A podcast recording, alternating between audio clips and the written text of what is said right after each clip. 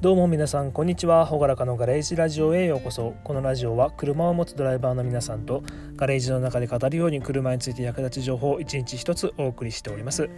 皆様こんにちは、えー、6月16日になっております。えー、っと私実は明日から、えー、入院いたします。入院中はちょっとこのラジオが撮れるかどうか心配なんですけどもしかしたらちょっとこの毎日更新が途切れるかもしれませんが、えー、まあ、途切れたとしてもどのくらいかな、まあ、2週間ぐらいが最長だと思うので、えー、もしかしたらちょっとお休みしてしまうかもしれません。まあ、できたらできたらやりたいけど、うんまあ、その時になって考えましょうか。えー、はい、もしかしたら明日以降ちょっとお休みするかもしれません。それでは今日もコツコツやっていきましょう。で、えっと、今日のタイトルは「法定点検っているの？というタイトルでお送りしていきます。でね、えっ、ー、と、車にはこの車検とは別にあの法定点検っていうのがあります。で、えっ、ー、と、まあ、僕、まあ、違う車の記事見てて、まあ、この法定点検って何？それいるの？しなくちゃいけないの？みたいな、えー、風に書いてる記事をちょっと見つけたんで、えー、まあ、僕なりの見解をちょっとまたお話ししていこうと思います。で、まあ、車にはその車検とは別に法定点検っていうのがあって、まあ、乗用車な乗用車なら、えー、12ヶ月ごと。で、えーと、貨物自動車、えーまあ、いわゆる、まあ、そのプロボックスとかハイエースとかをなんか仕事で事業用で使っている、えーまあ、例えば4ナンバーの車とかだと、えー、6ヶ月とかになりますね。であとレンタカーでかつ事業用登録とかされてる車は3ヶ月ごととか、えー、ちょっと区分けはあるんですけど、まあ、大体はね1年か半年と思ってもらえるといいと思います。で今回はね、まあ、その法定点検がいるかどうかでまあ、いるのはいるんですよ。いるのはいるんだけど、まあ、その法律で決まってるからやらなくちゃとかいうのは、一旦ちょっと抜きで考えてい、えー、こうと思います。で、えー、結果いるかどうか点検が必要かどうか決めるのはあなたです。うん、特にその法定点検を受けなかったからといって、えー、罰則は特にありません。車検とかはね、えー、その前も話したんだけど無車検車運行無車検車運行だったかな、うん、ちょっと違反にはなります。でまあ当然自賠責も切れてれば、えー、保険もない状態で運行するっていう形になるんで、まあ、それもねかなり点数のとかは、えー、ありますよ、まあ、実際捕まれば免停になるんでね。で、えーまあ、この法定点検、えーまあいるかどうかっていうのはもう全然もうあなたが決めていいです。いらないと思うならしなくていいし不安ならすればいい。っていうことになるんですよ。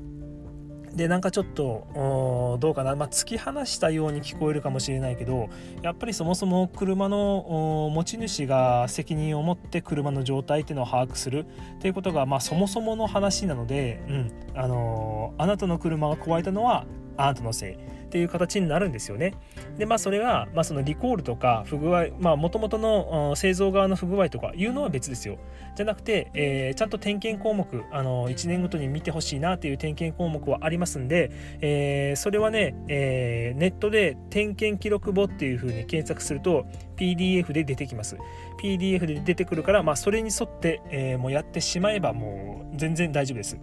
だからちなみにちなみにっていうかあまあその整備工場に出す必要絶対整備工場じゃないとダメってことはないですよ。もう自分でできる人は自分でやっちゃえばいいです。うん、で僕的にねこの定期点検っていうのはあの食品のね賞味期限に似てるかなと思っております。なんで、えー、まあそう賞味期限がまあ切れそうとかもうすでにちょっと1日過ぎてるとかいうパンとかがあるとしますよね。でまあ1日ぐらい切れてれば、えー、まあ、食べれるんじゃないかとか、えー、どう思う？これ食べれるかな？って言ってまあ例えば家族友達がまあまあまあ1日とか半日ぐらいなら全然いけるんじゃないとか、えー、言ってで最終的に口にするかどうかって自分で決めますよね。うん、でそれ判断してるのは自分なんですよ。でまあその賞味期限切れてる食品を食べた結果お腹が痛くなれば、まあ、当然ね食べた自分が悪いんでしょうってなるしで何ともなさそうならもう全然食べちゃえばいいしもうそこの判断はね全然もうあの食べる人あなた自身がするっていうことになります。もう結構これね、まあ、定期点検をするかしないかっていう話に、えー、似てるかなと思っております。うん、で今日の話をまとめていきますと、えー、この定期点検法定点検っていうのは、えー、必要なのかどうか。っていう問いに対して、えー、それは自分で考えてねっていう話をしたかったです。でそれを、まあ、あの誰々に言われたからしなくちゃいけないとか、えー、法律で決まってる、まあ、法律でね一応道交法では法定点検をすることっていう文言はあるんでしなくちゃいけないんだけど罰則は特にないので、まあ、それをするかしないかっていうのは、えー、ユーザーのあなたが判断することです。で結果、えー まあ、例えば費用がちょっと今は捻出できないから少し見送りするとかいうのでもいいしもうそもそも調子がいいから全然受けなくていいよとか自分の車の状態自分で把握してるから、えー、先延ばししてるっていう判断はもうあなたの勝手です。うん、だからそうだなだけどまあ自分的には僕的にはした方は絶対いいと思うんだけど目安としてはそうですね、まあ、年間、まあ、5000キロとか3000キロぐらいしか走らないっていう人。で車がそれこそまだ5年目以下4年目3年目とかいう新しい車なら全然すっ飛ばしちゃっても問題はないと思います。問題はないけれど、えー、もしそれで、まあ、例えば